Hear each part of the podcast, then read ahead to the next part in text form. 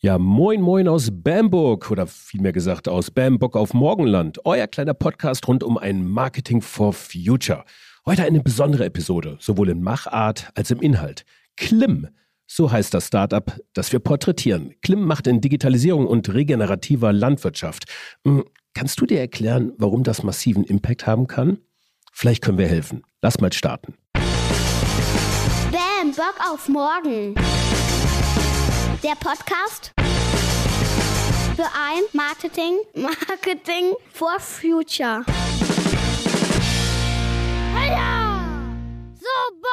Ich bin Frank Schlieder, Host dieser Podcast-Reihe und Mitgründer von Bam Bock auf Morgen. Wir sind angetreten, um deutlich mehr wissenschaftlich fundiertes Nachhaltigkeitswissen ins Marketing zu bekommen, ja, und mehr Marketingwissen in die Wissenschaft. Dazu gibt es eine School, eine Konferenz Ende November, umfangreiche Beratungsangebote sowie diese Podcast-Reihe hier. Abonniert sie gerne und aktiviert die Glocke, sodass ihr über neue Episoden benachrichtigt werdet und bleibt damit auf dem Laufenden beim wirtschaftlichen und gesellschaftlichen Megathema der Nachhaltigkeit. Ein Megathema ist auch unsere heutige Episode. Es geht um regenerative Landwirtschaft.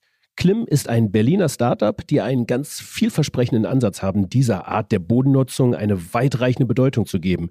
Ich sprach von einer besonderen Episode, weil wir zum ersten Mal drei Gäste haben, die nacheinander zu Wort kommen. Also der Nacheinander-Trialog sozusagen. Zuerst erklärt uns der wunderbare Dr. Friedrich Bohn, unser Head of Science bei Bambock auf Morgen und darüber hinaus Wissenschaftler am Helmholtz-Institut in Leipzig. Na, er erklärt uns, warum es eine verdammt gute Idee ist, sich Geschäftsmodelle rund um eine nachhaltige Bodennutzung auszudenken. Dann kommt Robert Gerlach. Ich besuche ihn am Prenzlauer Berg in Berlin und er ist einer von drei GründerInnen von Klim. Und mit ihm spreche ich über das Geschäftsmodell ja, und den dahinterliegenden Markt. Und schließlich habe ich die wunderbare Maya Wiegand am Mikrofon. Sie ist bei Klim im Marketing tätig und erklärt uns mehr über die doch schon herausfordernde Kommunikation für Landwirte, Handel und VerbraucherInnen. Wird vielleicht ein wenig länger werden heute. Also fangen wir direkt an. Ich denke, es lohnt sich. Viel Spaß und Sinn. Warum ist es eine gute Idee für Bodenbewirtschaftung, sich ein Geschäftsmodell einfallen zu lassen? Also das ist aus meiner Sicht eine sehr gute Idee. Ähm, und zwar ist es so, dass der Boden eine Senke für Kohlenstoff ist. Die ist momentan noch nicht so groß, kann aber viel größer werden. Also das Ganze noch im Gesamtkontext. Wir emittieren ja viel zu viel CO2 in die Atmosphäre und da müssen wir schleunigst runterkommen von diesem Junkie-Verhalten. Insgesamt sind es momentan pro Jahr etwa 50 Gigatonnen CO2-Äquivalente. Also da ist jetzt ebenfalls Methan und andere Treibhausgase mit eingerechnet. Und durch geschickte Bodenbearbeitung und andere Möglichkeiten, dem Boden Kohlenstoff zuzufügen, können wir der Atmosphäre wieder CO2 entnehmen. Es gibt da zwei vielversprechende Techniken. Das eine ist eben durch geschickte Bodenbearbeitung, wo Pflanzenmaterial in den Boden eingepflügt wird oder andere Bewirtschaftungsmethoden, die dazu führen, dass sich Pflanzenreste im Boden ansammeln und dadurch, weil Pflanzen eben größtenteils aus Kohlenstoff bestehen, CO2 bzw. Kohlenstoff im Boden gebunden wird und die Menge an Kohlenstoff, die im Boden ist, wächst.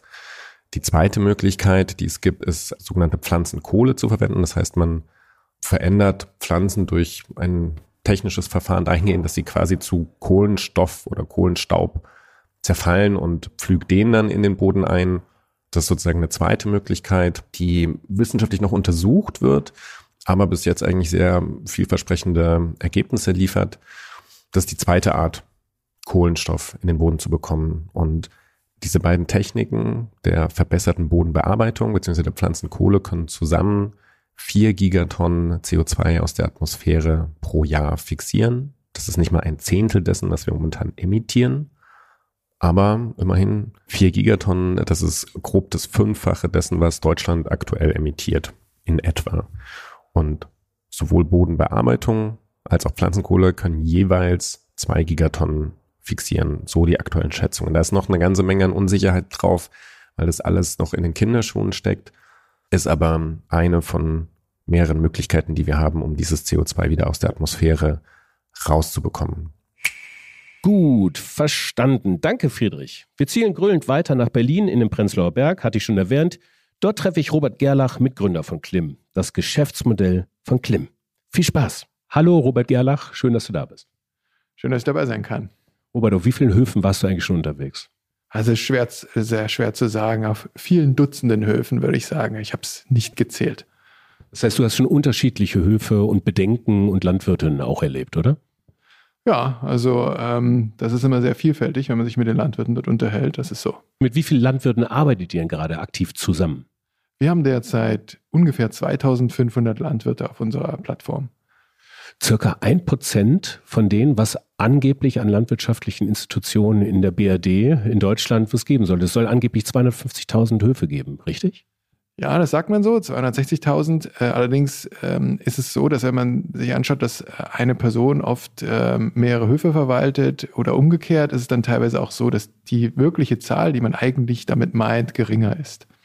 Also eine Person verwaltet mehrere Höfe. Ich könnte mir vorstellen, dass die Zeit zur Überzeugung denkbar knapp wird, oder? Wir haben bei den Landwirten derzeit eine sehr glückliche Situation. Das Thema regenerative Landwirtschaft, was wir bei den Landwirten natürlich bewerben, oder die Umstellung auf die regenerative Landwirtschaft, die wir voranbringen möchten, derzeit gibt es verschiedene äh, beschleunigende Faktoren, die das einfacher machen. Das eine ist natürlich, dass der Klimawandel immer weiter voranschreitet und damit auch immer häufiger Trocken- oder Dürreperioden kommen. Wir haben in Deutschland in den letzten fünf Jahren Dürreperioden gehabt und das schlägt sich natürlich auf die Erträge aus. Sie werden immer, äh, kommen immer größere Gefahr. Ernteverluste werden immer häufiger und mit regenerativer Landwirtschaft kann man dem entgegenwirken. Das ist ein super Argument dafür.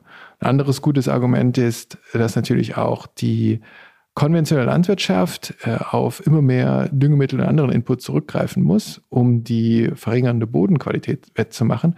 Und gleichzeitig werden die Düngemittelpreise nur noch weiter steigen. Das heißt, es wird immer teurer. Mit regenerativer Landwirtschaft brauche ich weniger Düngemittel und kann somit dem Landwirt auch einen guten Business Case aufzeigen. Dazu kommt, dass wir, was Regulatorik betrifft, auch immer härtere äh, Einschränkungen zu erwarten haben, nicht nur durch die öffentlichen regulatorischen Bodies, wie zum Beispiel die EU, sondern die Anforderungen kommen mittlerweile auch aus der Lebensmittelindustrie. Und da möchten sich die Landwirte natürlich wappnen. Und dazu kommt, dass auch viele Landwirte auch aus, intrinsischem Interesse umstellen möchten. Sie möchten einfach ihren Hof zukunftsfähiger ausrichten. Und das sind alles, äh, das ist alles Rückenwind für, für das, was wir tun, was natürlich wunderschön ist. Nichtsdestotrotz ist es so, dass es ein breites Spektrum von Landwirten gibt. Da gibt es diejenigen, die schon mit hoher Eigenmittelmotivation vorangehen und dann gibt es die anderen, die da noch etwas skeptischer sind. Und äh, die Rolle von Klimes ist, alle diese Landwirte ansprechen zu können. Sowohl die schon etwas fortschrittlicher sind, die machen wir eben noch besser, und die, die noch am Anfang stehen, denen verhelfen wir auf der, zu den ersten Schritten auf der Reise. Landwirtinnen sind ähm, in ihrem Verständnis Klimaschützerinnen eigentlich, oder? Siehst du das genauso? Landwirte können Klimaschützer werden, das ist richtig. Verstehen Sie sich auch als Klimaschützerin? Einige würde ich sagen schon. Allerdings ist es so, dass die Hauptrolle der Landwirtschaft, da muss man auch ein bisschen auf dem Boden der Tatsachen bleiben, immer noch die Sicherstellung der Ernährungssicherheit der Bevölkerung ist. Und das wird sich auch nicht ändern. Man kann das aber natürlich in einer viel nachhaltigeren Art und Weise tun. Und indem ich die Emissionen, die betrieblichen, die landwirtschaftlichen Emissionen dramatisch reduziere und zusätzlich über Bodenkohlenstoffaufbau im Boden oder CO2-Sequestrierung, CO2 aus der Atmosphäre entnehmen und einspeichern kann, kann ich einen signifikanten Beitrag zum Klima leisten. Mhm. Aber es ist natürlich ganz wichtig, ähm, in dem Zusammenhang nochmal zu erwähnen, dass es bei der regenerativen Landwirtschaft nicht ausschließlich um das Thema Klima geht. Klimaschutz ist eine wichtige Komponente der regenerativen Landwirtschaft. in erster Linie geht es um Verbesserung der Bodengesundheit und daraus ergeben sich eine ganze Reihe von Vorteilen. Klimaschutz ist eins, das andere ist Verbesserung der Biodiversität. Das andere ist Verbesserung der Sicherung der ähm, Erträge. Das heißt, mehr Resilienz gegenüber Trockenheit. Und dazu kommt mittel- bis langfristig noch was ganz Spannendes. Ich kann auch, so zeigen immer mehr Studien, die Nährstoffverfügbarkeit in den Böden erhöhen und somit die Nährstoffdichte und die Qualität der Lebensmittel, die ich daraus erzeuge. Und daraus wird es dann ganz eine ganz runde Sache, wo sowohl die Landwirte profitieren, äh, als auch die Verbraucher und natürlich auch die Lebensmittelunternehmen. Es bedient mindestens vier der neun planetaren Grenzen eigentlich, oder? Ja, so kann man das sagen. Okay, jetzt wird es mal Zeit, aufs Geschäftsmodell zu gucken, weil wir haben das gerade eben ja schon gehört, ihr seid verschiedenen Märkten aktiv, sozusagen der Markt der Landwirte, ihr im Vorgespräch seid im Handel aktiv, ihr seid natürlich bei den Endverbrauchern aktiv, auch die Lebensmittelhersteller. Das sind jetzt allein schon vier verschiedene Märkte, vier verschiedene Ansprachen, womöglich vier verschiedene USPs, äh, die man da auch irgendwie erfüllen muss. Und du hast mir im Vorgespräch gesagt, du hast eigentlich schon hunderte von Investorengesprächen auch geführt. Vielleicht kannst du mir das Geschäftsmodell, das, was du Investoren pitcht, einfach in ein paar wenigen Worten idealerweise in ein, zwei Sätzen sagen? Es ist eigentlich total einfach. Wir ermöglichen dem Landwirt, Ökosystemleistung zu generieren, zum Beispiel eine Tonne CO2 zu reduzieren oder einzuspeichern. Und diese Tonne, die kann man in einen sogenannten Carbon Credit übersetzen. Und diesen Carbon Credit, den können wir verkaufen. Zum Beispiel im Rahmen eines sogenannten In-Setting-Projekts in der Lebensmittelindustrie. Hier hat die Lebensmittelindustrie ein intrinsisches Interesse, ihre eigenen Lieferketten auf regenerative Landwirtschaft umzustellen. Sie verstehen, dass dafür die Landwirte finanziert werden müssen. Der Credit ist das Vehikel dafür.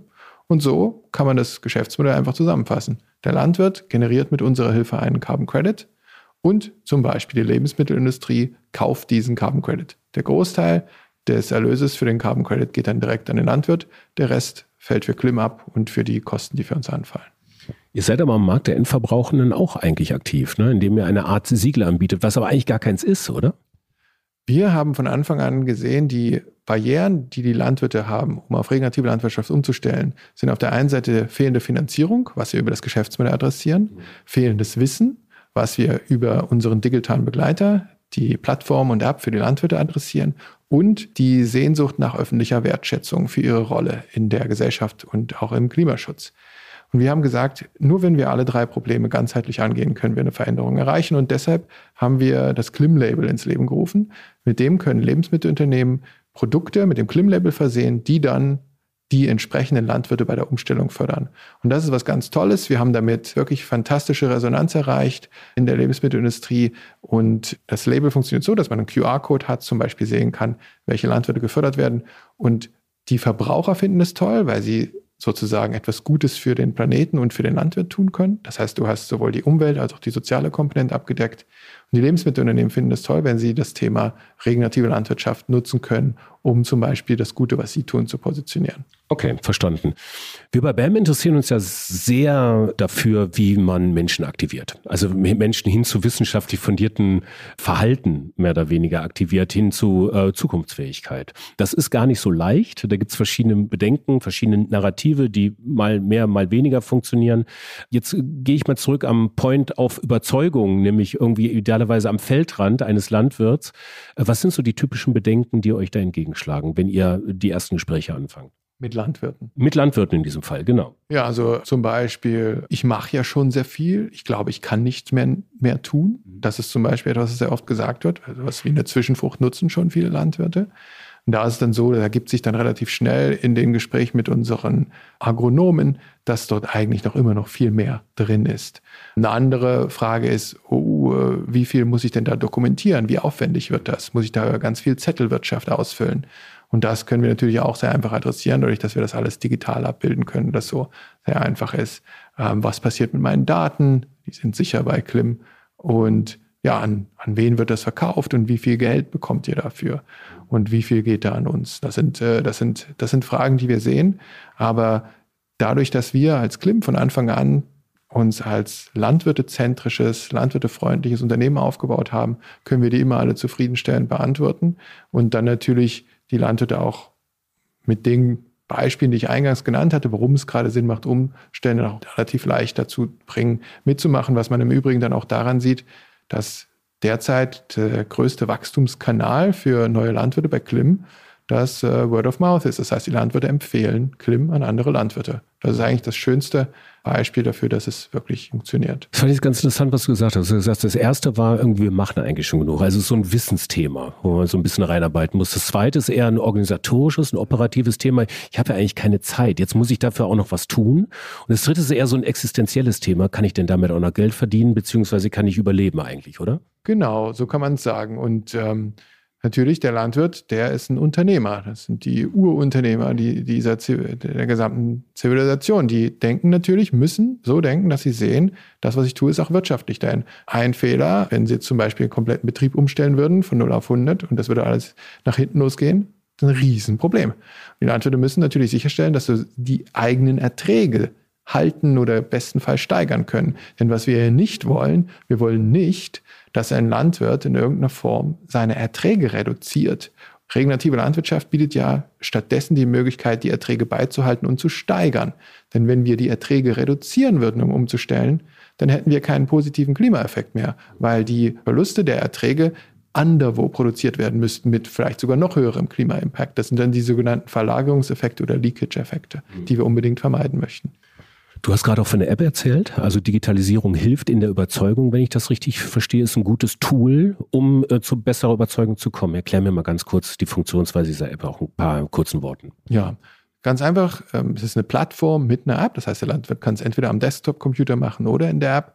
Und der Landwirt, wenn er sie runterlädt oder sich einloggt, kann er zunächst erstmal schauen, was, was gibt es bei Klim? Aha, kann dann einen Betrieb anlegen.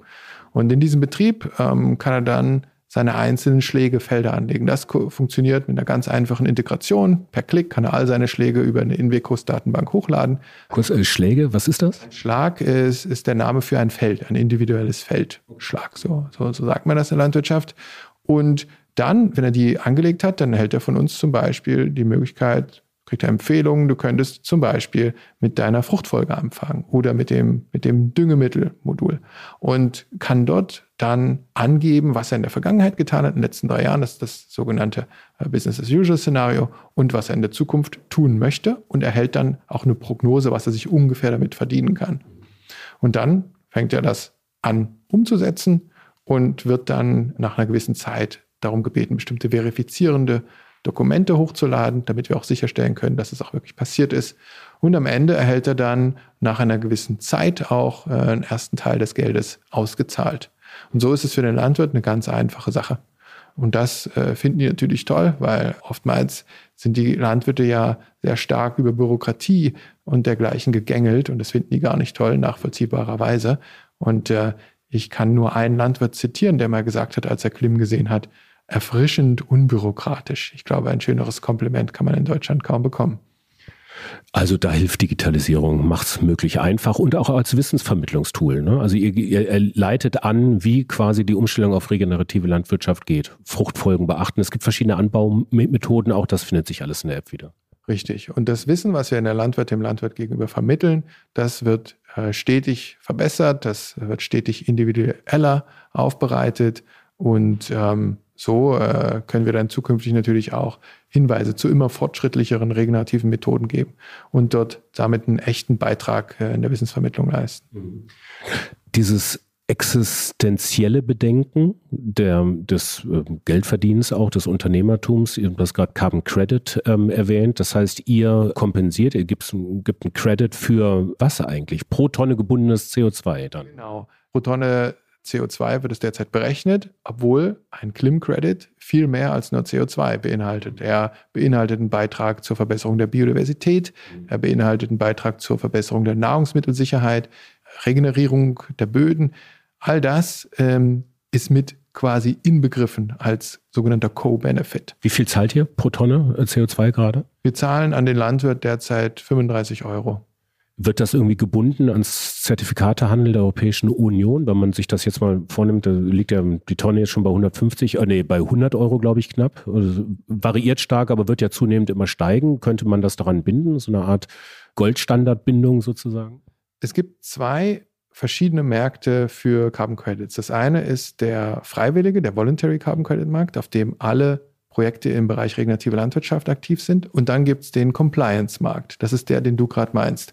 Und dieser Compliance-Markt, der ist derzeit für regenerative Landwirtschaft unzugänglich. Das kann sich zukünftig ändern. Und wenn sich das zukünftig mal ändern wird, dann wäre es natürlich toll.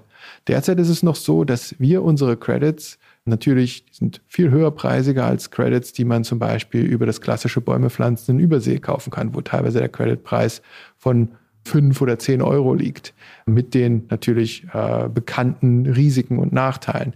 Das Schöne bei der regenerativen Landwirtschaft für die Käufer dieser Credits, die im Bereich Insetting außer Lebensmittel aktiv sind, ist sowieso, sie machen keinen Ablasshandel im Sinne, dass sie irgendetwas kompensieren, sondern sie transformieren ihre eigenen Lieferketten.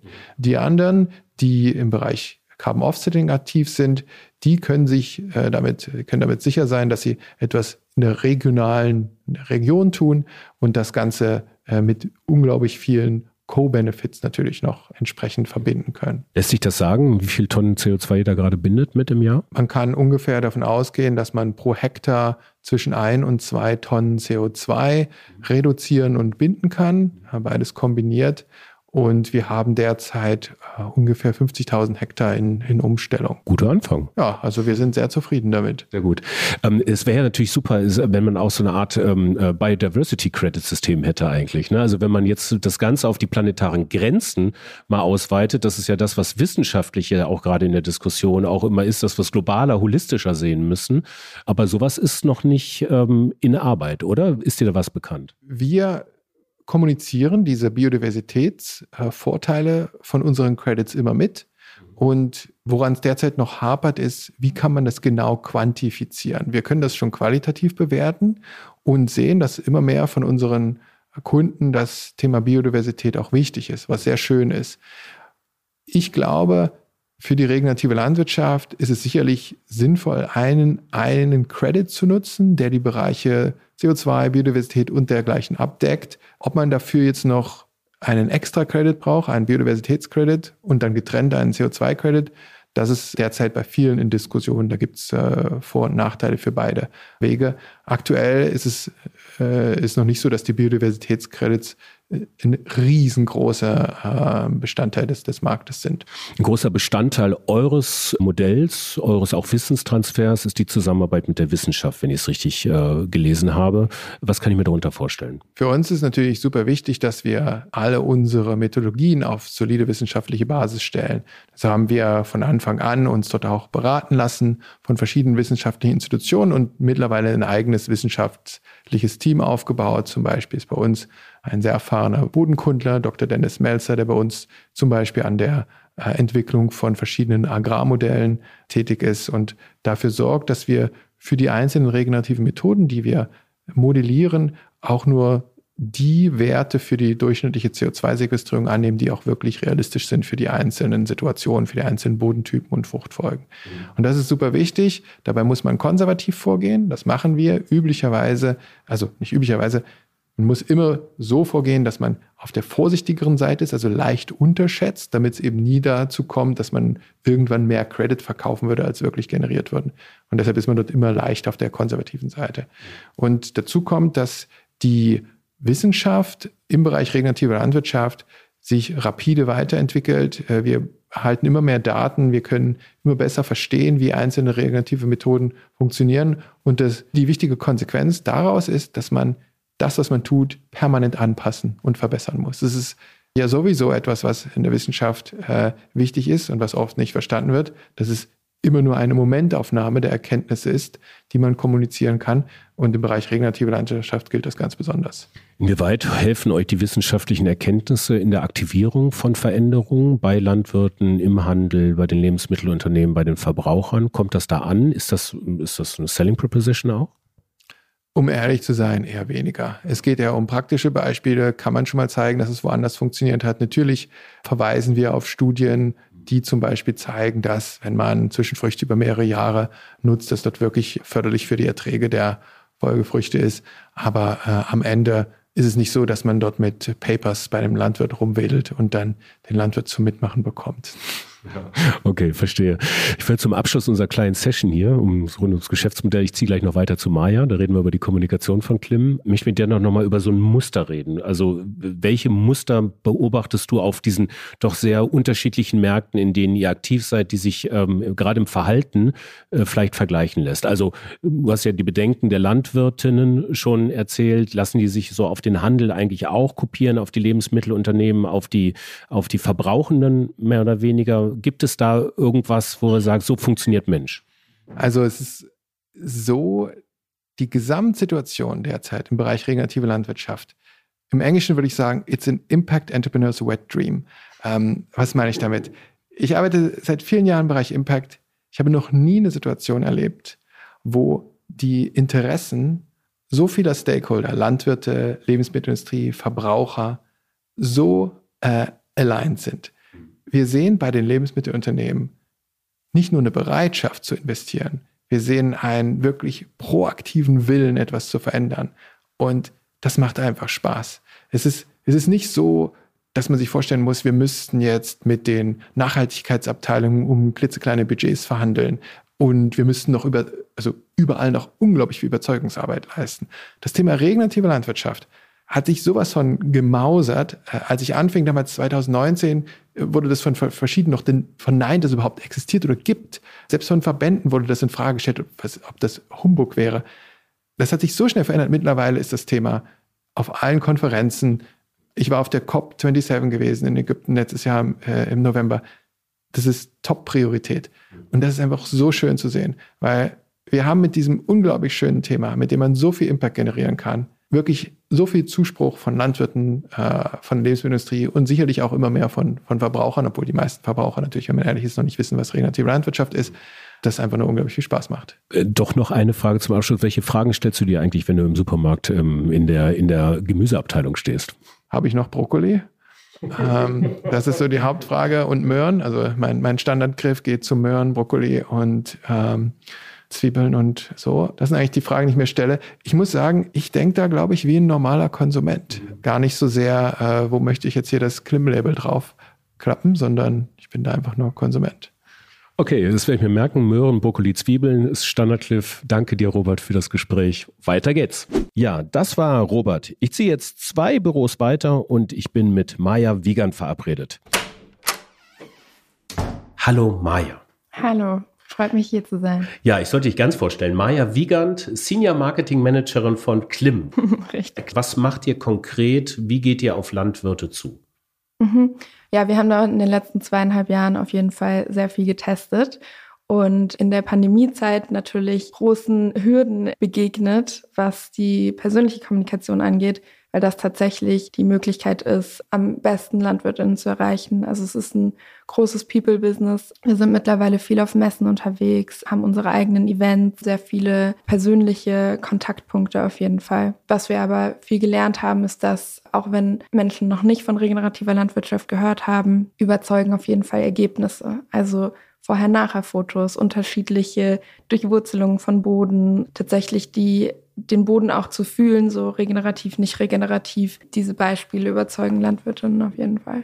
Was sind eigentlich so die Stereotypen, die also die ihr so zu hören bekommt? Ich glaube, prinzipiell ist es eine sehr traditionelle Branche auch, die schon seit vielen Jahrzehnten bestimmte Praktiken hat, die von einem Berliner Start-up ein bisschen schwierig zu durchbrechen sind. Man hat natürlich viele gesellschaftliche Strukturen, die Landwirtinnen in eine Position bringen, in der sie einfach marginalisiert sind und dass jemand sagt ihnen, wie sie jetzt ihren Hof führen sollen, einfach schon mal zu ein bisschen Widerstand führt, weil es so dieses von oben äh, Bestimmende ist, was, was einfach nicht so gut funktioniert mhm. in der mhm. Kommunikation. Mhm. Also Sie wollen sich das selbst erschließen sozusagen. Dann kann man jetzt nicht von als Städter aufs Land kommen und sagen, wie es so geht. genau, Deutsch. genau. Ah, okay, okay. Und äh, wie ist so das äh, ähm, Grundlagenwissen über das Thema regenerative Landwirtschaft? Davon hört man ja, wenn man ein bisschen davon liest und so, hört man ja immer wieder davon, aber es ist doch ähm, prozentual. Kannst du das sagen eigentlich, wie viel Prozent jetzt auf der deutschen Ackerfläche zum Beispiel oder europäische Ackerfläche schon nach regenerativen Landwirtschaften funktionieren? Ich habe leider keine genauen Zahlen dafür. Ja, ja. Aber in den letzten zweieinhalb Jahren haben wir extrem gemerkt, wie viele Landwirtinnen regenerative Landwirtschaft mittlerweile kennen. Mhm. Das war am Anfang noch nicht so. Und äh, wie viele auch mittlerweile Klim kennen. Ähm, ist natürlich total schön zu, zu hören und zu wissen. Und ähm, ja. Pro Bereich eine Sache, also Vorbehalte, so der, der Top-One-Vorbehalt der Landwirte. Was schallt euch da immer entgegen? Ich glaube immer noch eine Skepsis, dass es tatsächlich den Effekt hat, den wir eben sagen, dass es das hat. Mhm. da versuchen wir auf jeden Fall mit viel, mit viel Aufklärung und echten Beispielen und viel Bild- und Videomaterial und viel Pharma-Stories und so mhm. zu zeigen, ja, das ist möglich und wir wissen, es ist eine finanzielle und zeitliche Investition, aber es lohnt sich. Mhm. Also, also Bild, Videomaterial, das heißt, ihr zeigt äh, vor Ort, wie es andere gemacht haben. Was noch? Was tut ihr, um dieser Skepsis noch zu begegnen? Wir machen auch viele persönliche Events, also nennen das Bodentage. Mhm. Da ähm, sind wir bei einem Landwirt oder einer Landwirtin in einem Bereich und laden äh, Landwirtinnen aus der Umgebung ein, sich das anzuschauen und Vorträge äh, zu hören, mhm. um ja wirklich auch in den Austausch zu gehen. Mhm. Genau dann das mit den Farmer Stories, also die, mhm. die richtige Begleitung mit eben Videos und äh, Nahaufnahmen von Boden und Erfahrungen und ähm, einfach diese Community, die wir haben. Und was wahrscheinlich auch noch ein, ein großer Punkt ist, ist, dass Landwirtinnen eben gerne von anderen Landwirtinnen lernen. Ähm, und dafür haben wir zum Beispiel sowas wie WhatsApp-Gruppen in bestimmten Regionen mhm. oder Facebook-Gruppen und auch unser eigenes Forum, wo man sich austauschen kann und über ähnliche Herausforderungen eben mhm. sich austauscht. Ja. Also Community Building hilft. Genau. In diesem Fall voll. extrem. Mhm. Was ist so jetzt im Handel, also in dem Bereich, äh, was ist so der Top-Vorbehalt? Also auf welche, auf welches Vorurteil oder auf welche Ablehnung stoßt ihr da in der Regel? Mm, anfangs auch viel der Kostenpunkt. Ähm, mhm. Das bedeutet ja auch für Lebensmittelunternehmen äh, Investitionen. Und ich glaube, es hat einfach ein bisschen gedauert, bis Leute verstanden haben, dass diese Investitionen extrem wichtig sind für ihr Kerngeschäft und extrem wichtig sind um ihre Lieferketten zukunftssicher zu machen, nachhaltig zu machen und auch eine gute Positionierung mit gesellschaftlicher An Verantwortung zu haben. Ähm, ich komme jetzt mal auf die Kommunikationskanäle zu sprechen. Einen kurzen äh, Dive in die Kommunikationsstrategie, auch da in den drei Märkten. Ich habe es bei den Landwirten schon rausgehört, so ein bisschen. Das funktioniert über die direkte Ansprache und dann Community Building über WhatsApp-Gruppen. Mhm. So, ähm, oder bekommt ihr sie noch anders gecached? Also guten Instagram-Auftritt, LinkedIn, was funktioniert, was funktioniert nicht?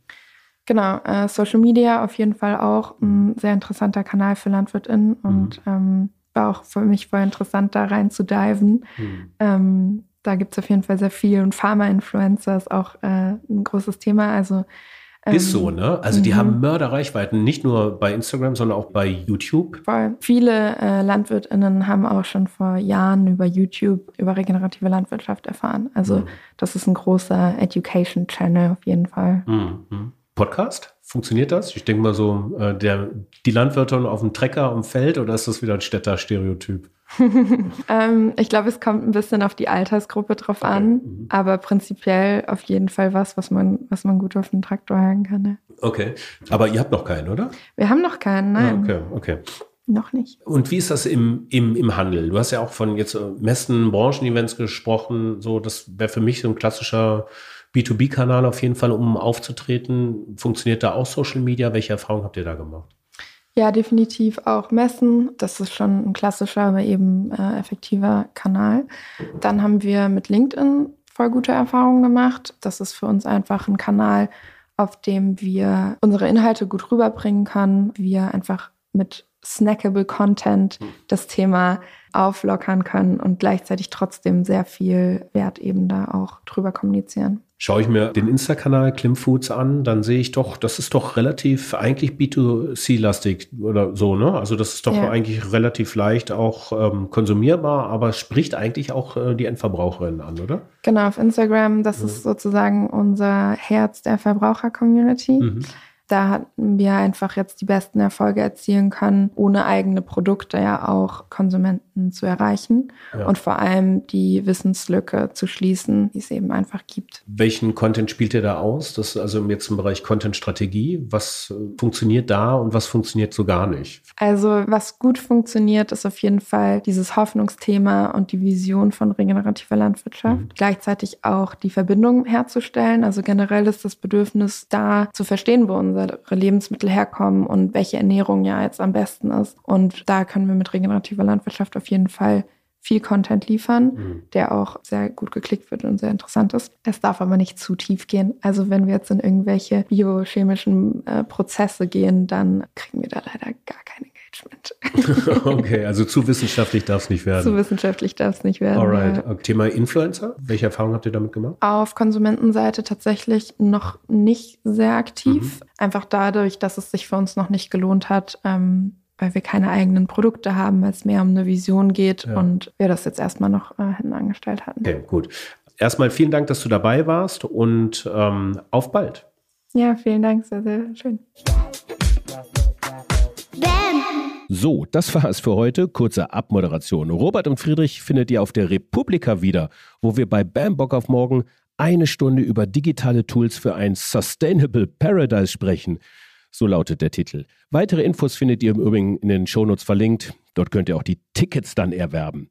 Wir arbeiten übrigens gerade mit Hochdruck an der digitalen Infrastruktur für die Buchung unserer BAM Bock auf Morgen School. Dort könnt ihr euch relevantes und praxisorientiertes Nachhaltigkeitswissen in euren Marketing-Arbeitsalltag geben. Die Prototypen sind gelaufen, wir sind inhaltlich richtig gut aufgestellt, jetzt müssen wir das Ding nur noch buchbar machen. Also schaut einfach auf unserer Webseite www.bock.am